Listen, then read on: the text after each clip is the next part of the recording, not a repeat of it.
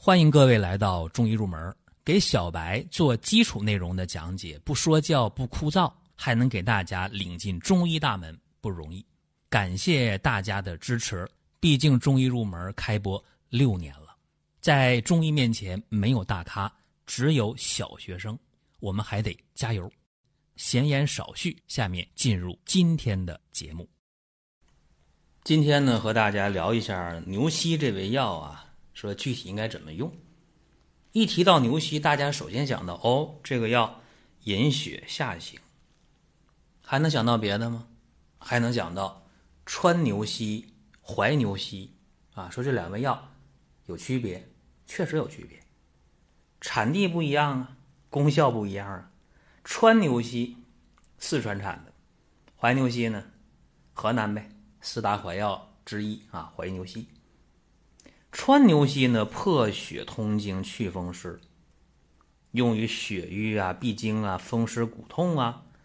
那这个怀牛膝呢，怀牛膝啊，滋补肝肾呐，壮腰膝呀，治疗肝肾不足的呃一系列症状。大家说这个记不住，那咋办？简单点说啊，川牛膝呢，活血化瘀强一点这个怀牛膝呢。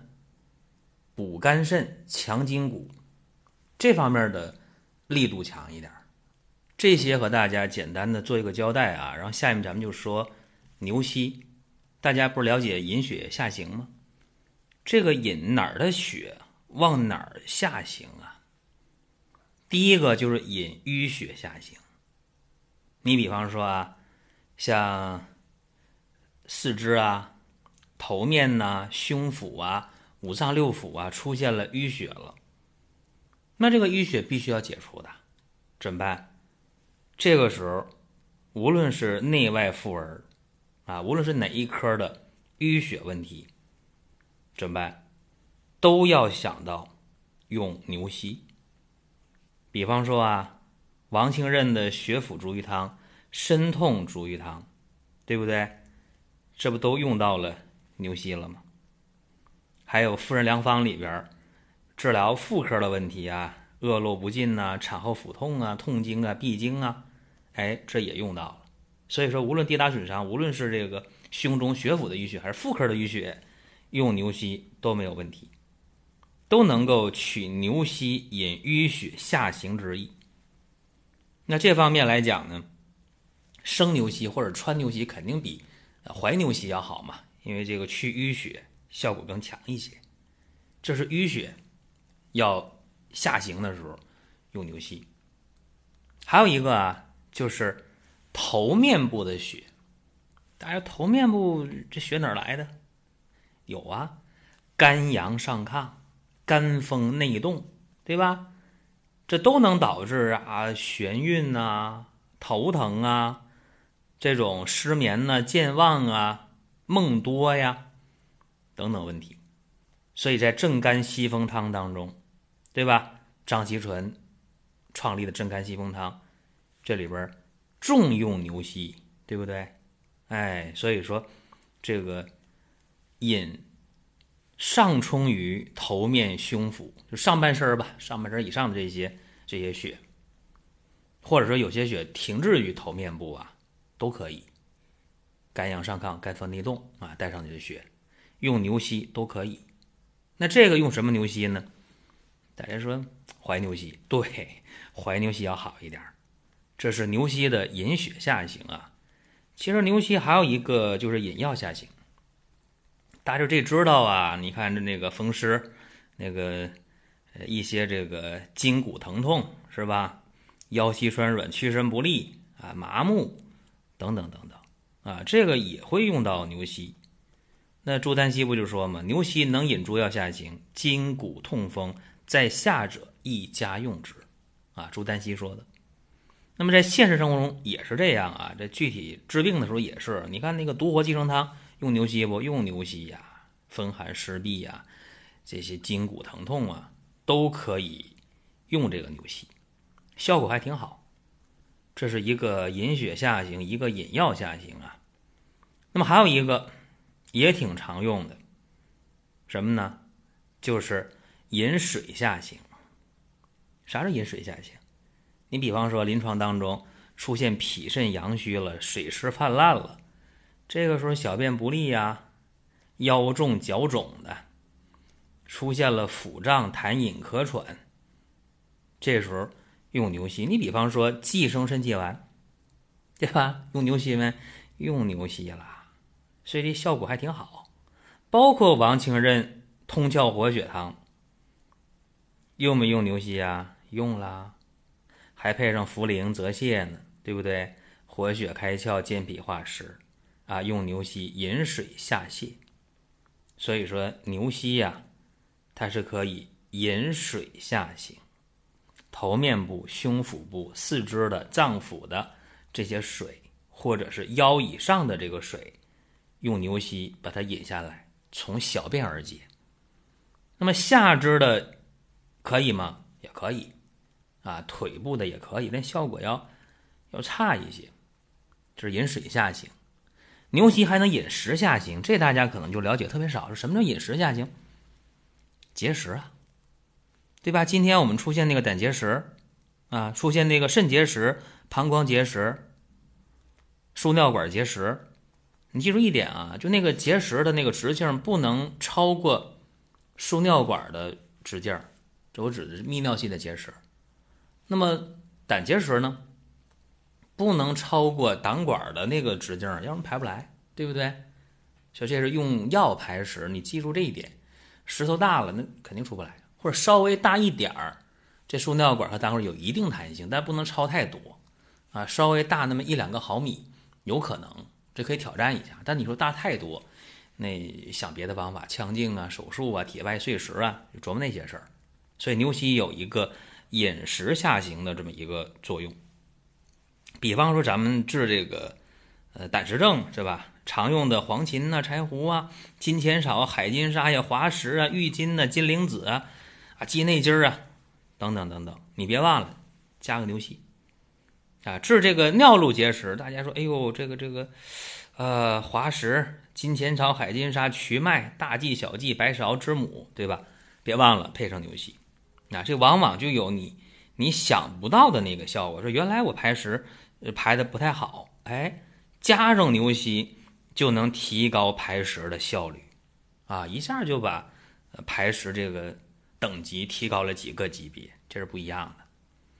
讲了几个了？引血下行，引药下行，引水下行，引食下行。嗯，还有什么？还有一个引热下行。这大家说。没听过，其实也不是没听过，你没琢磨过啊。你比方说，咱们治这个胃火的，对吧？胃火用这个玉女煎，对吧？牛膝配生地、麦冬、生石膏配知母，清胃降火，滋补肾阴，这效果就特别好。什么火呀？哪儿的火呀？哪儿的热呀？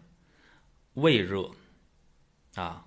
胃火，嗯，大家说这也行是吧？啊，胃热胃火这行，嗯，还有包括那个阴虚火旺，就是肝肾不足造成阴虚火旺的那个那个虚火啊，不光是胃火可以，呃，虚火也是一样可以的。所以这个给大家提个醒啊。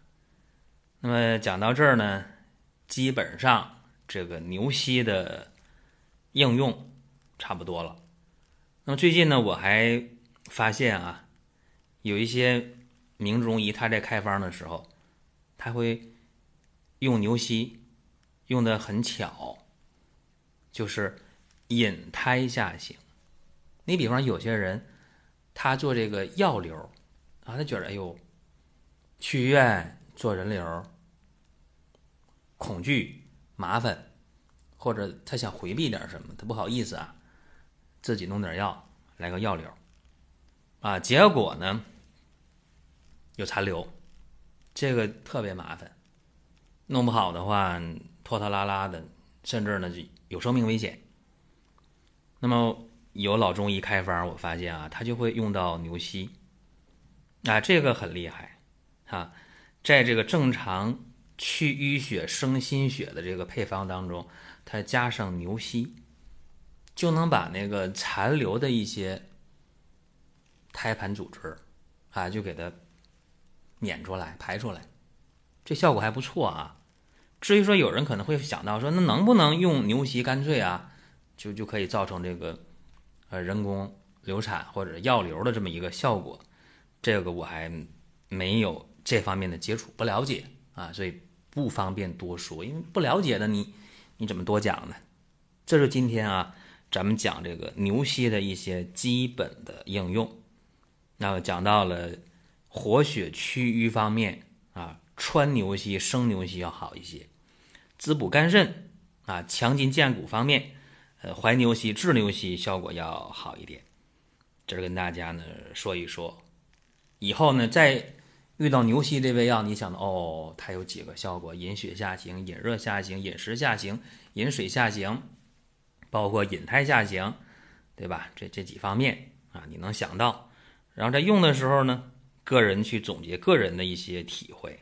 其实讲到这儿呢，有些朋友啊能反应过来，说有些情况下牛膝呢真的不能用。对你比方说妊娠期用药的话，不要加牛膝，对吧？免得出现呃滑胎小产。再有呢，就是崩漏带下的啊，失血比较多的，这也不要用牛膝，那会增加出血量。包括遗精的啊、梦遗的，或者平时精关不顾、早泄的，这也不适合。用牛膝，啊，或者说脾虚泄泻的是吧？吃什么消化不太好，对应西医讲那个结肠炎啊这一类的，经常就拉稀，这也不适合用牛膝。包括中气下陷的、胃下垂的，包括子宫脱垂的、脏器下垂的也不适合。所以说，这个牛膝用起来呀，大概涉及到的就这么多。我们中医入门这个音频节目啊，它是针对呃入门者，针对呢初级的门外的，或者刚才讲小白呀这类人群，大家去听。你说你本身就是搞中医的，是吧？你那个基础特别扎实，你都搞临床多少年了，你再听这个就觉得不解渴啊。确实这样，它这个针对人群不一样。另外呢，我们讲这东西呢，仅供大家参考，对了错了呢。大家一听啊，对的吸收，错的你不听就得了啊。再者说了，这是一个免费的音频，没有收费啊。大家听的时候，你觉得有用就听，没用那就算了。这是我给大家这么一个小建议。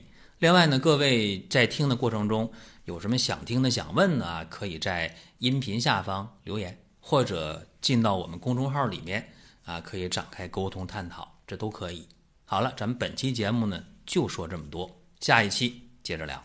如果在音频当中大家觉得听得不过瘾，那么可以关注公众号“光明远”，天天都有文章的更新。想用放心产品的朋友，可以搜索“光明远”官方旗舰店。